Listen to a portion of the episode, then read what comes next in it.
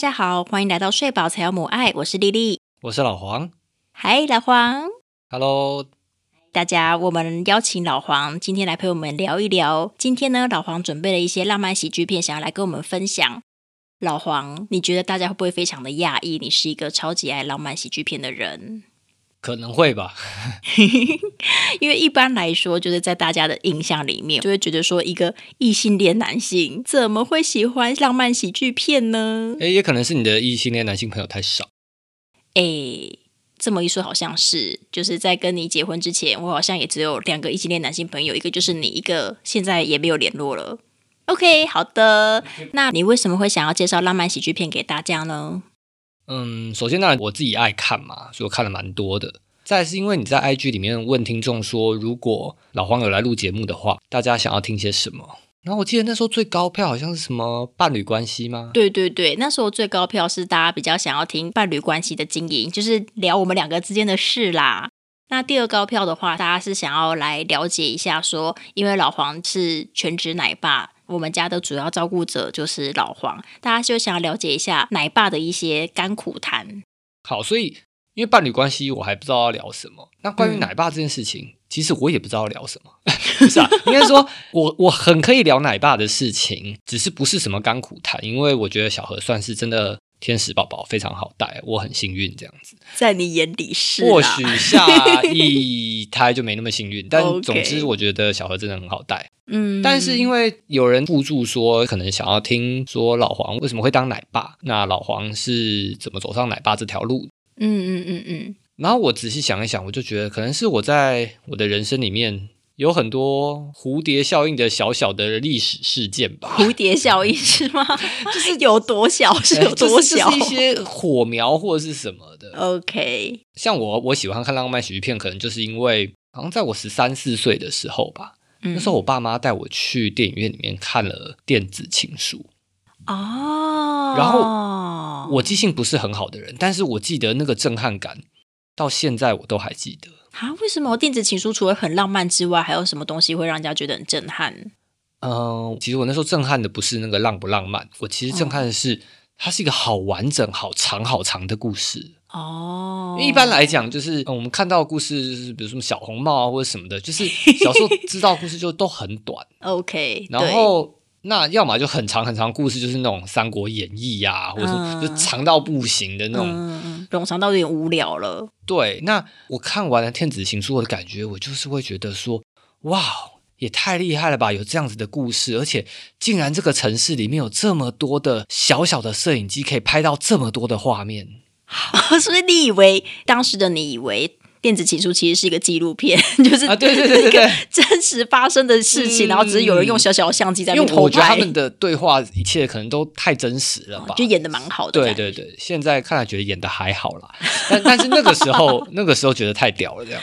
OK，所以这就种下了你爱上浪漫喜剧片这件事。对对对对对。那其实我看浪漫喜剧片还有一件事情是我看了之后会烙印在我脑海里面的，就是那些就是除了罗曼蒂克的部分，就是如果片子里面有出现父爱场景的话，嗯，不论是爸爸对小孩，或者是只是一个叔叔对晚辈啊，或者继父对晚辈的关爱，我也都会烙印在我的脑袋里。哦，这个。有一点特别耶，因为浪漫喜剧片大家都马是看男女主角在谈恋爱，谁要看那些配角到不行的配角啊？但是，但是有些时候那些配角刻画的很好啊，所以你就会印象很深刻。然后我觉得这些东西就变成我之后成为奶爸的小小的火苗。嗯，就是我好像都会特别关注这些事情，不知道是不是因为我自己有 father issue。就是我好像小时候都会被我爸处罚，我就想说，嗯，爸爸一定只能这样对我嘛之类，所以可能种下了我之后就是在看浪漫喜剧片的时候，这些父亲他们对待小孩方式不是我们传统会看到的方式，嗯，然后我就会，哇，怎么会这样？就被惊艳，哦，竟然可以这样的感觉，所以那些画面留在我的脑海里了。嗯，所以我觉得它有一个相辅相成的作用，就它让我又更想看其他部浪漫喜剧片，嗯，就为了看那一些爸爸。对，然后它也让我成为奶爸，就种下了一些种子，这样子。所以我后来就觉得，如果真的要解释说我为什么会变成一个奶爸，我觉得那不然就从我第一个火苗开始聊吧，就是这些浪漫喜剧片，以及有有父爱场景的浪漫喜剧片这样子。好，那你今天准备了几部电影来跟我们分享呢？大概四五部吧。那你想要从哪里开始？先讲个最普通、最一般的。谁想要听最普通、最我觉得先大概知道一般的大概长什么样，还是不错啦。OK，就是入门款，我们先从入新手入门开始。没错，没错。好，那新手入门款的电影是哪一部呢？是《恋爱没有假期》，英文片名应该叫《The Holiday》吧？对对，就是简单说来就是假期的意思。嗯，对对，我有看过，它就是一个在圣诞节的时候，然后有两个女生，她们决定交换住处，一个是在伦敦，一个是在可能洛杉矶吧，好莱坞旁边之类的。对对对对对对对，他们交换住处，然后就在交换的地方发生恋情的故事。没错，那所以我今天要介绍就是那个跑去伦敦的美国女孩，对，她在那边，她好像是卡麦隆迪亚演的嘛。对，她在那边遇到了裘德洛演的角色，嗯，然后裘德洛其实是一个单亲爸爸，他有两个女儿，然后他在礼拜五的时候，不知道是两个女儿托给谁，还是两个女儿睡着之后偷溜出去，然后出去喝酒，喝太多之后不好意思回家，然后就跑去妹妹的房子住，结果没想到妹妹跟人家交换公寓。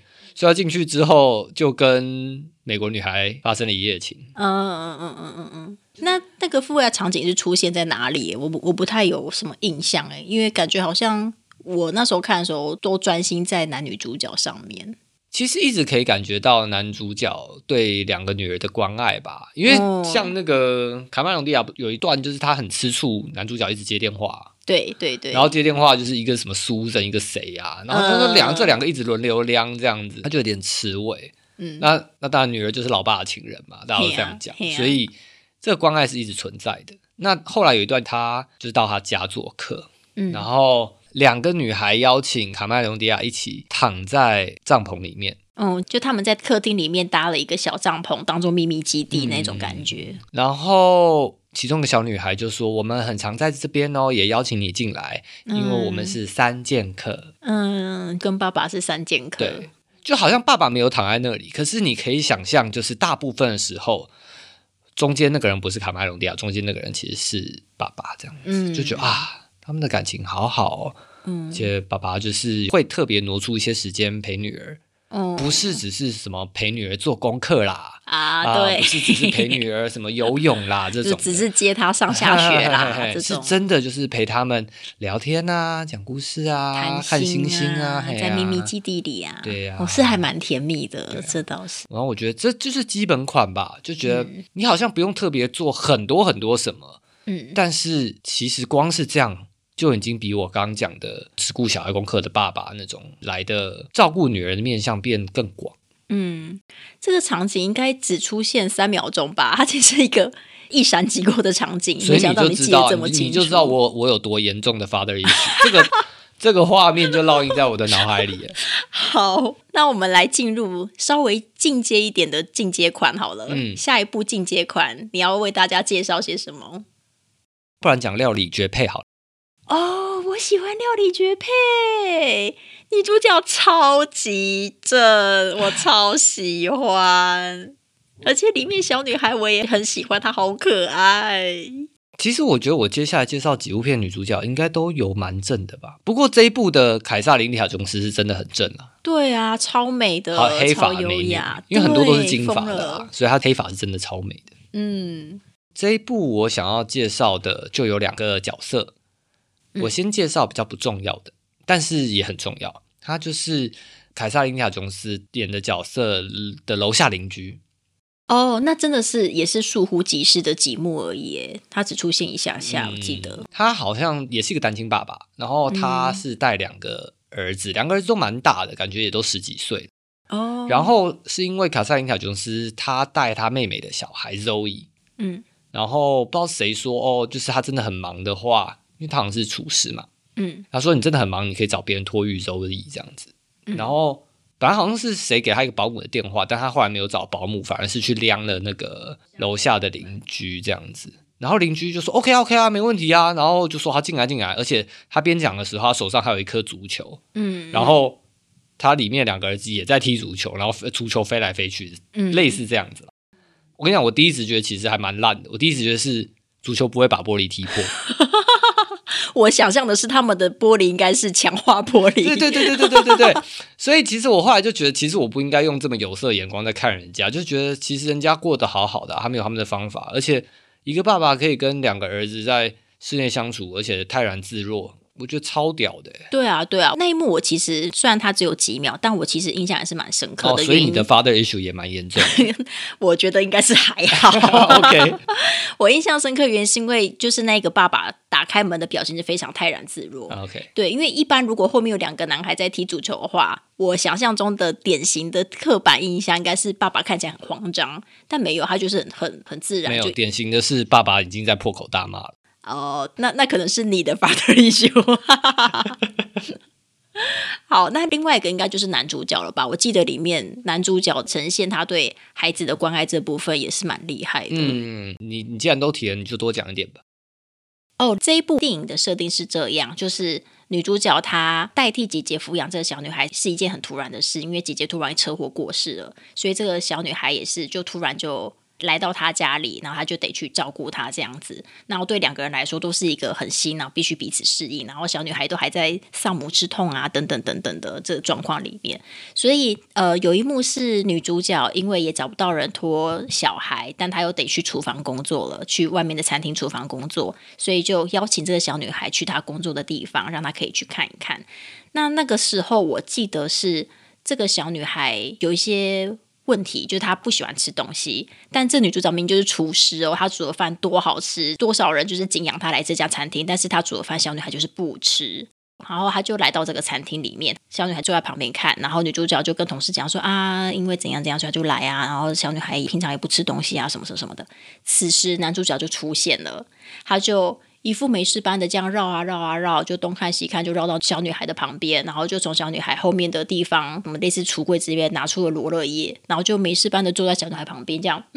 你怎么知道那个是罗勒叶？因为他说：“哎呀，这个罗勒真香啊！你闻看看，这个罗勒是不是很香？”对，所以我知道那是罗勒叶。好，然后那小女孩就嗯哦，就配合一下，就闻一下这样。然后后来呢，他又没事般的拿着罗勒叶去煮意大利面。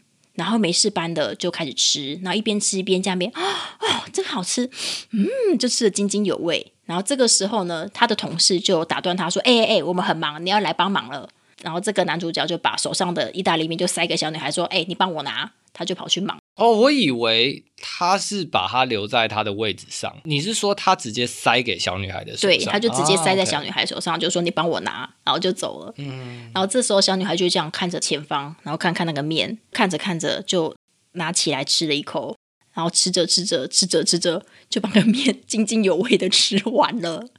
我觉得超级强哎，因为我想说，如果是我的话，先不要说能不能让小孩吃东西了。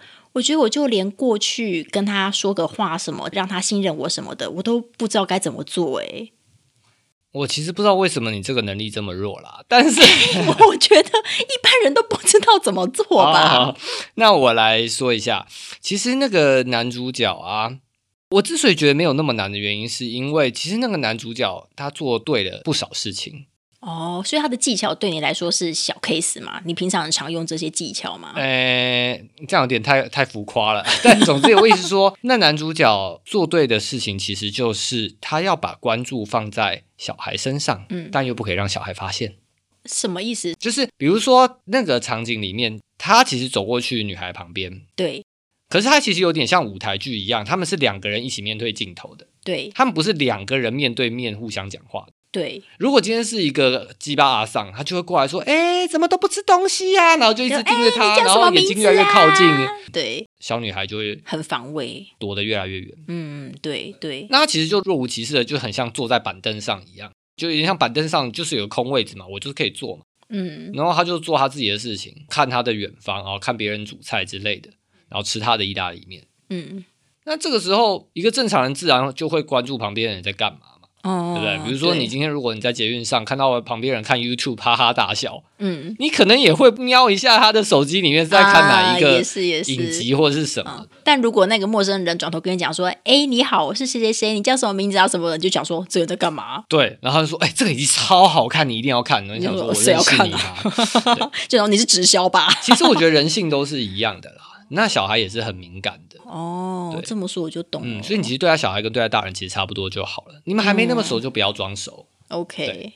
那他后面当然说你帮我拿一下什么的，这是就是再更多一点，就是哎，你感觉对方没有防卫你。你就再多做一点，嗯，对，就像我讲的，我在我记忆中，他其实同个动作，他其实可以把面留在他椅子上。我觉得小女孩可能也会把那碗面拿起来吃的。哎，你这么说，我其实也不记得他到底是怎么做。不重要啦，观众去看再来给我们就好了。来来，帮我更正一下。对，但总之我一说，其实效果是差不多的。嗯，如果小女孩真的有兴趣，她就是会拿起来吃的。嗯嗯嗯嗯嗯。再来就是真的好吃，她就会把它吃完，或者她就是会吃一半。对，好，对，当然电影里面好像他真的吃完了啦，但是我猜比较像的状况是，可能他就吃两口，嗯，然后又放回原位，那男主角来就哎又继续吃，然后再放回原位，然后女主角又再吃两口，那那可能电影没有那么多时间去描述这些事情但我说以我过去带小孩经验，我觉得这是比较合理的。嗯，就小孩偷吃两口装没事，再偷吃两口这样子，哦，真可爱。所以这还涵盖了一件事情，就是。男主角对小孩的味蕾掌握度是很高的啊！对你这样，我想到，因为在那之前，就是女主角在跟其他人讲说啊，这个小女孩都不吃饭的时候，其他人就给她建议说，你就给她吃炸鱼薯条啊！小朋友不就都爱吃炸鱼薯条？那即便女主角觉得要她一个鼎鼎大名的厨师准备炸鱼薯条，非常的羞辱她，但她还是准备了炸鱼薯条给她吃，但小女孩还是不吃。那我跟你说。一定是他炸鱼薯条蘸酱不好吃，好哦，这就很像你煮个咖喱饭或肉燥饭，小孩大部分都会吃一样。但是你说你去买甜不辣，小孩会不会一定爱吃？我觉得这不一定哦。对，就是有些时候就是最最单纯的东西，小孩可能就喜欢了。嗯，那当然调味也还还是很重要啦。小孩你可能要调甜一点啦，或者什么什么。当然有时候可能就会给白。哦，多加一点香料，多加一点，多点松露啊。对，但他可能从头到尾就是很单纯的番茄肉酱意大利面，只多加一个罗勒，这样就很够了。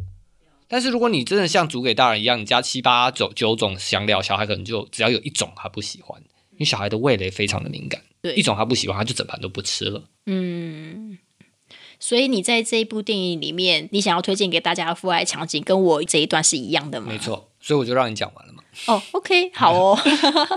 这样的话，我们就来进入到第三步喽。第三步，你想要推荐给大家什么？第三部推荐给大家，《爱是您，爱是我》好了。这部我其实犹豫要第二部还是第三部推荐，差在哪里啊？因为我觉得《爱是您，爱是我》真的很好看。对，没错。然后他的父爱场景也蛮特殊的。嗯啊，你指的是有个单亲爸爸带小孩的那个段落吗？嗯。爱是你，爱是我。这部电影是这个样子，它是总共有不知道六部还七部的小故事组合在一起的电影。那它基本上就是一个超级贺岁片，对，耶诞节贺岁片。嗯，但每一段小故事都很精彩，大家一定都可以找到自己喜欢的地方。而且它不是说一个小故事演完换另外一个，它是所有的小故事揉在一起，每一段演个两三分钟，所以所有的故事都会在最后十分钟做结尾。对对对对对对对对对。但你说的那一段，我其实没有特别的印象诶，因为它可能不会是我最喜欢的。我最喜欢是奇拉奈特利的那一段，嗯，因为我喜欢奇拉奈特利，就是那个最后那个演奇拉奈特利的老公的最好的朋友，其实也爱上他，嗯，蛮揪心的，但真的很浪漫。哦，对，这所以为什么我现在选择在第三部推？我现在大概懂了，就是说它其实跟上一部也很像。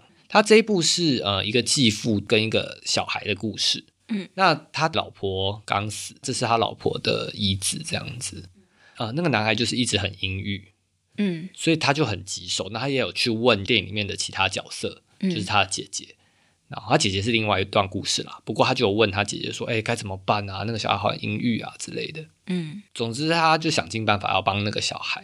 然后最后有一天，他就是真的是打开天窗说亮话。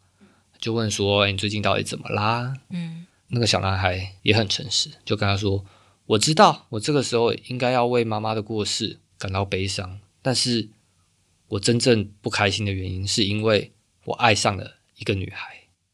哦，但是我不知道怎么接近她，她也不会正眼看我一眼。嗯嗯嗯嗯。继父听完了就，哟松了一口气啊。处理恋爱问题比处理妈妈过世的议题还要轻松多了，是吗？然后小孩就催他说：“有什么是比现在单恋更煎熬的事？”哦，类似这样啦。我觉得可能过了十几年，我已经忘记了。但类似这样子啊，就是呃，有什么比这样子恋爱的苦更苦的这样子？嗯。然后男主角想一想，嗯嗯，你说的也对。哎，我想起来，那个男主角就是地表最强老爸演的啊，对对对，连恩尼逊，对对对，他不是男主角，那个继父啦。他后来真的有陪这个。小男孩去想说：“OK，那他要怎么去接近那个女孩？”后来得知那个女孩是很会唱歌，然后也会在圣诞节唱歌给大家听，所以他就叫那个小男孩去练鼓哦，因为鼓手很少，但是一定需要。嗯，然后他就每天把自己关在房间里面练鼓。嗯嗯嗯嗯，我觉得这个继父其实危机处理能力蛮好的。哦，怎么说？就是我觉得他不单单纯纯只是煮一个日常的意大利面给对方吃。他其实是真的有一个很棘手的事情，然后这个棘手是要陪这个小孩一起克服的。嗯，对，然后陪他一起想方法啊。而且恋爱这种东西，就是你不会只是练个鼓就结束了，哎，他一定还有别的衍生的事情。你可以想象，虽然可能电影没有演出来，嗯，但这继父一定还有跟他商讨很多很多次，如何继续接近这个女孩这样子。对，而且我觉得当恋爱军师是一件很难的事哎，但是这位老爸提供的恋爱点子，我觉得都还不错。嗯，对啊，对啊，没有搞砸的。嗯嗯嗯嗯嗯。那你应该真的超级推荐《爱是你，爱是我》这一部吧？因为我记得他应该有在你的最爱浪漫喜剧片的 list 里面排名前茅的。对，可是我觉得这很难讲哎。我觉得你这样提，就突然觉得有点怪怪的。为什么？因为是我的排名理由不一定是观众的排名理由。对，所以通常我介绍给别人一部片、一部电影，不会是我自己的喜好放在前面。OK，我可能会去简单讲讲我的喜好，但重点是我会想说，哎，那你可能喜欢怎样的作品？那我看过了这么多浪漫喜剧片，那我再挑几部给你。但是因为我们今天算是乱枪打鸟嘛，因为我也不知道今天是。大家喜欢哪种口味？这样，所以我就只能讲很笼统。OK，我觉得《爱是应该是我》里面的正妹超多，以外，我觉得里面真的是那个年代英国大咖演员一字排开。对，真的是，他就像是瞒天过海系列一样。嗯嗯嗯，对，只是因为可能英国演员大家比较不熟。对，但是实际上那个卡斯真的是。超级无敌黄金，嗯，那卡斯特有黄金不是说颜值很高，其实很多已经呃有一点鱼尾纹已经出来了，像是什么艾玛汤姆森，是是，就是我刚刚讲演继父的姐姐的那一位，哦，他就是英国的传奇演员，还有好几位啦，像是。演那个作家的那一位啊，他也是同时演《国王之声》的男主角，得到了奥斯卡影帝等等。嗯，总之就是他的演技很好，这件事情其实他会让你在看电影的时候，你完全可以不假思索的相信那个故事就是成立的。嗯，其实是因为那些人的演技实在是好到不行。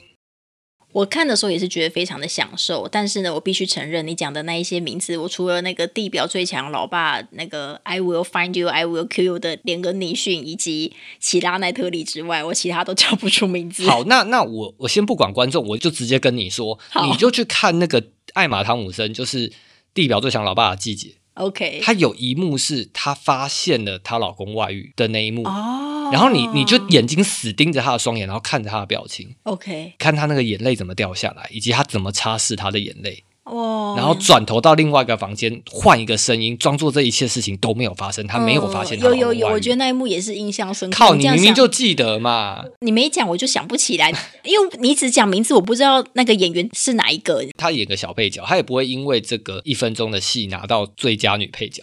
可是你看那一幕，你就觉得她就是一个最佳女配角的等级的人可以演出来的作品。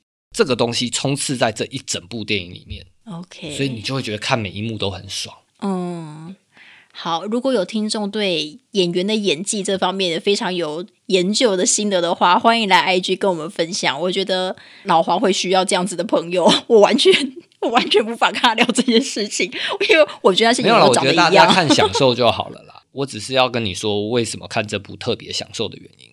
嗯，所以如果真的要问我说，OK，这现在前三部电影我会推荐哪一部给大家？我当然是先推《爱是你，爱是我》。嗯，原因是我觉得它最完整，在整个作品啊，不论是呃原声带啦，以及就是片头片尾的在机场里面很多亲人相拥抱的场景，嗯，那个是他们真的剧组跑去机场，然后摆摄影机在那边，然后就看出关的人看到家人时拥抱的画面。哦，是。然后他们觉得，如果那些画面他们真的很正常，觉得很棒，他们就会上去跟对方谈说：“你们愿意让我们留在电影里面吗？”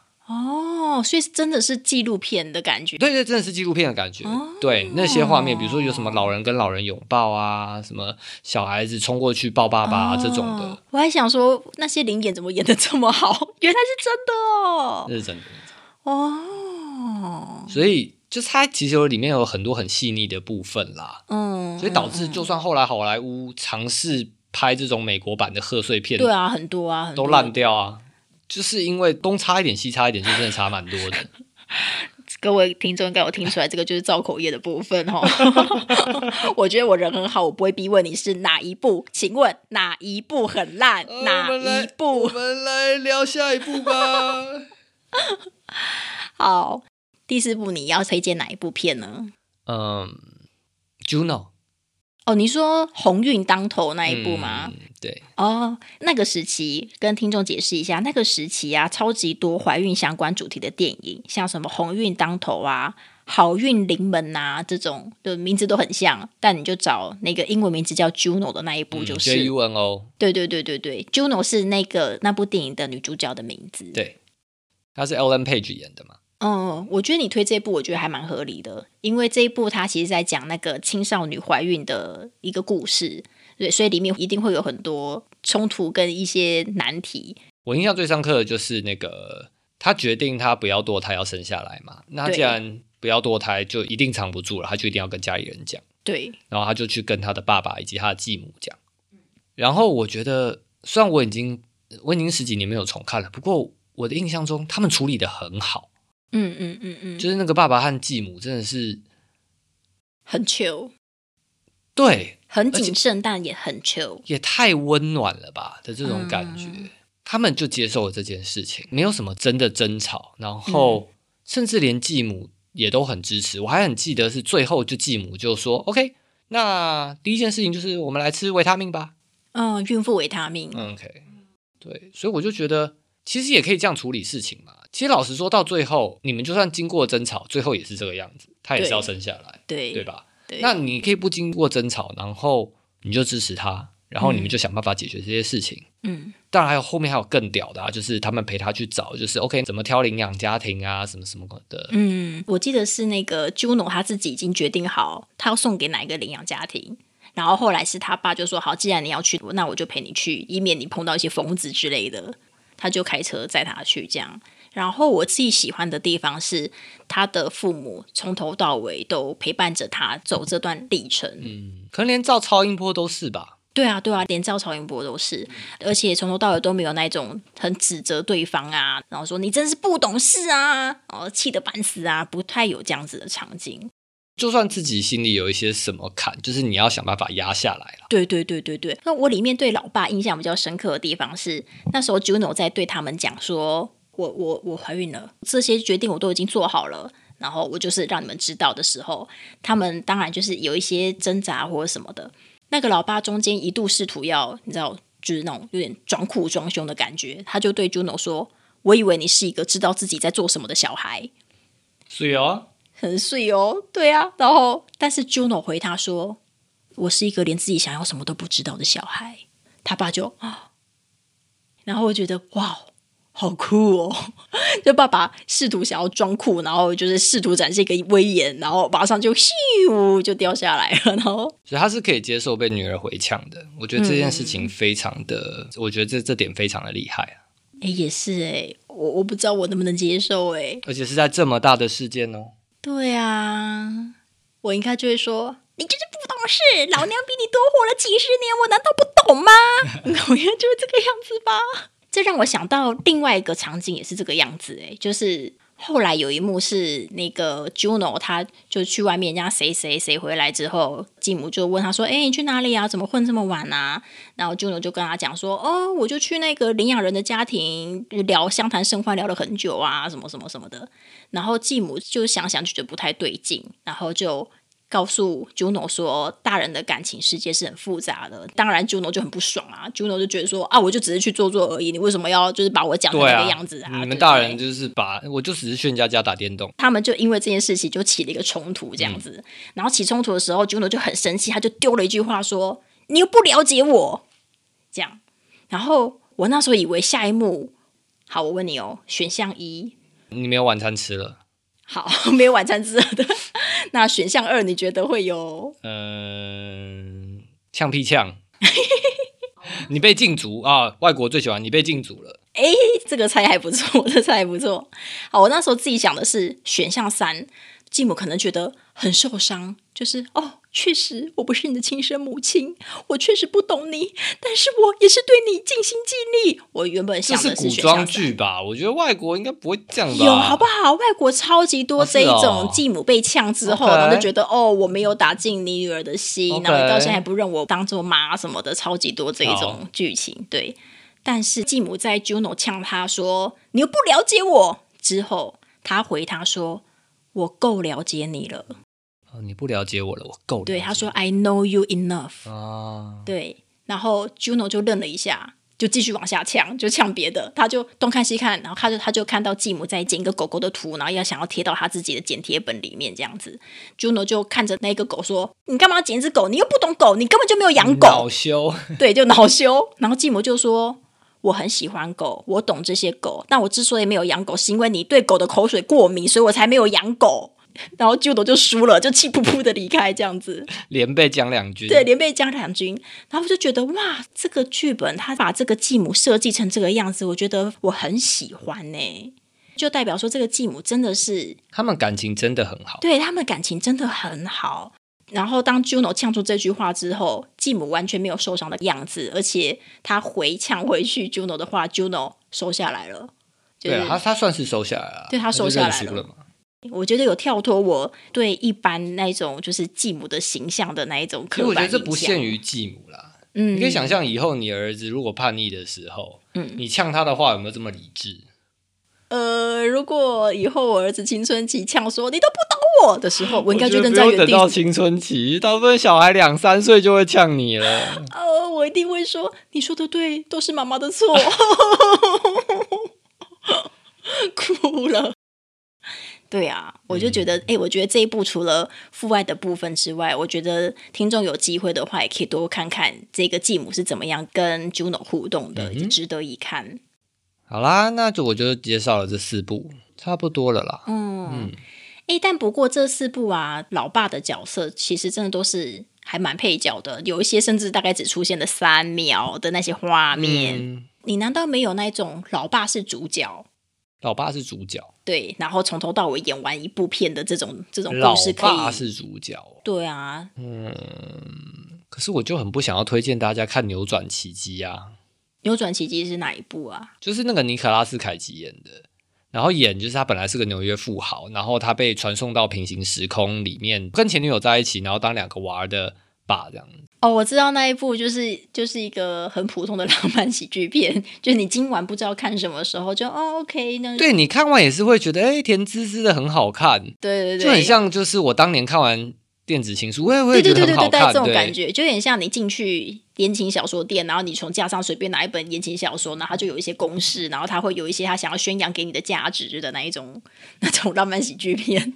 对了，就好看，但但但就好看了。嗯，好，我我有从你的语气里面听出来，大家不需要特别。就是如果你真 的是很不会当老爸的人，嗯，然后你真的是一位很想要认真当老爸，然后想要找模范的人，嗯。OK，你你可以看一下啦。哦，看，你可以你可以挑几个片段看一下。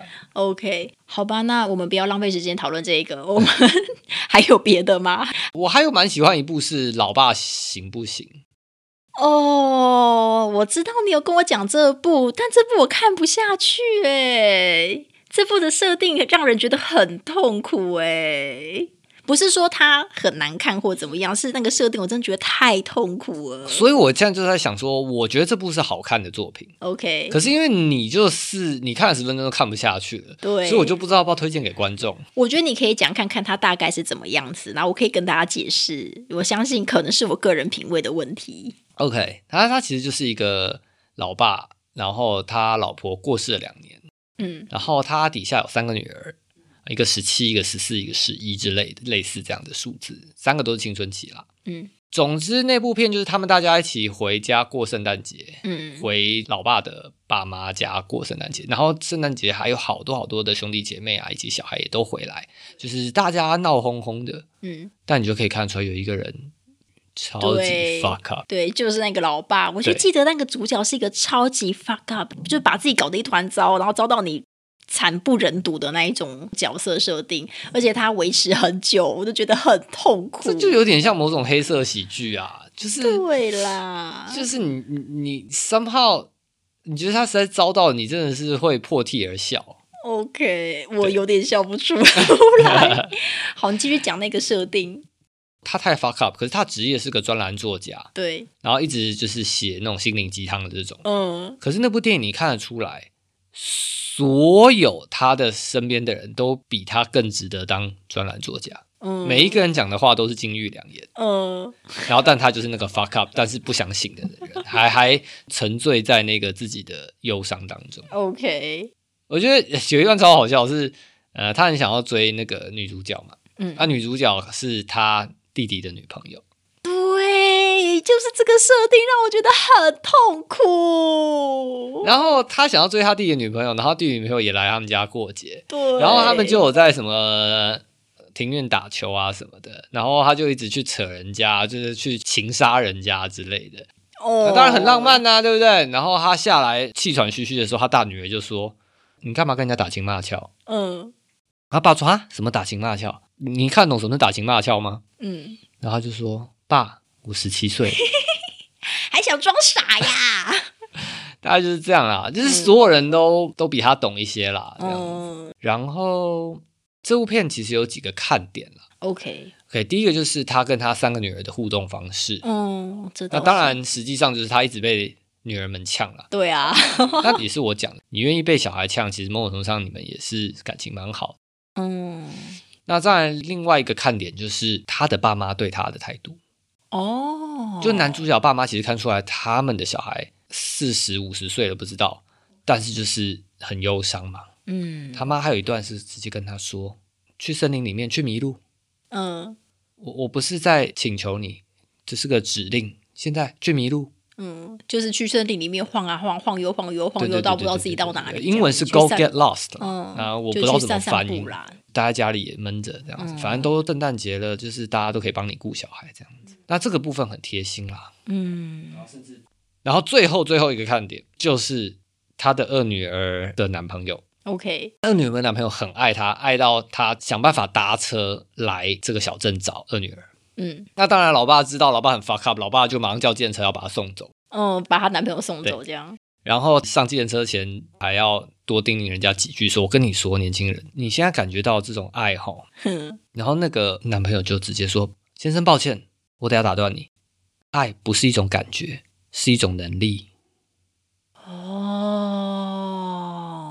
哇！一个高中生讲出这样的话，我觉得很厉害。Love is not a feeling, it is an ability。啊，男主角就被震折在原地啦。然后老爸就说：“这句话谁教你的？”他说：“我自己想的。”啊嗯，然后他就只好倒退三步，就看着电车走。嗯，这就算了。电车走了以后，二女儿就是在原地哭的乱七八糟嘛。对，女主角看了就很为之动容，然后就跟他说：“哇，你女儿这个爱的感受啊，真的好强烈啊。”嗯，然后男主角就在旁边跟他说：“爱不是一种感觉，是一种能力。”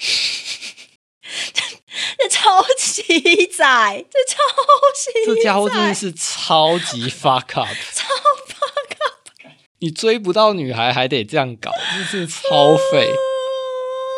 我觉得这部就是有，就是你就会觉得尬到你真的是会破涕而笑的部分，你知道吗？就是这些场景让我觉得惨不忍睹。但说不定有人喜欢这位。对啊，我就喜欢这位，你就喜欢这位。那如果有听众喜欢这位的话，欢迎留言告诉我们。因为这种浪漫喜剧片真的很少。OK，那浪漫喜剧片就是要快快乐乐的。嗯，谁会把整个故事建立在 OK 失去一个太太，然后又是一个中年男子？对啊，又不是什么年轻帅哥什么鬼的。对，但是女主角是茱莉亚·碧诺许演的。哦，很值得看，正到翻掉吧。我演员不认得几个啦，茱莉亚·碧诺许就是其中一个认得的。或许过了几年，我现在更成熟了，更能够看这部电影了。OK，目前为止，你总共推荐我们四加二部电影。前面四部电影是你推荐的一些浪漫喜剧片里面的老爸场景。第一个是《恋爱没有假期》，第二个是《料理绝配》，第三个是《爱是你，爱是我》，第四个是《鸿运当头》，就是 Juno。这样子，然后另外又多追加了两个是以老爸当主角的，第一个就不需要特别去看，就是《扭转奇迹》，然后第二个是《老爸行不行》这样子。那如果有听众看过这六部电影，然后有一些想法的话，就欢迎大家可以在 IG 或是在 Podcast 留言区跟我们分享你的心得。然后，如果大家有在看浪漫喜剧片，然后发现有一些哎你觉得也不错的父爱场景，欢迎也推荐给我们。哦，其实不用啊，只要你们有觉得喜欢的浪漫喜剧片，都可以推荐给我。不一定有父爱场景，只要有浪漫喜剧片，你觉得很赞的，都可以推给他。那就这样子喽。那我们就祝福大家，生活里面呢，偶尔都可以来一点浪漫喜剧，开开心心，快快乐乐，Happy！大家拜拜，大家拜拜。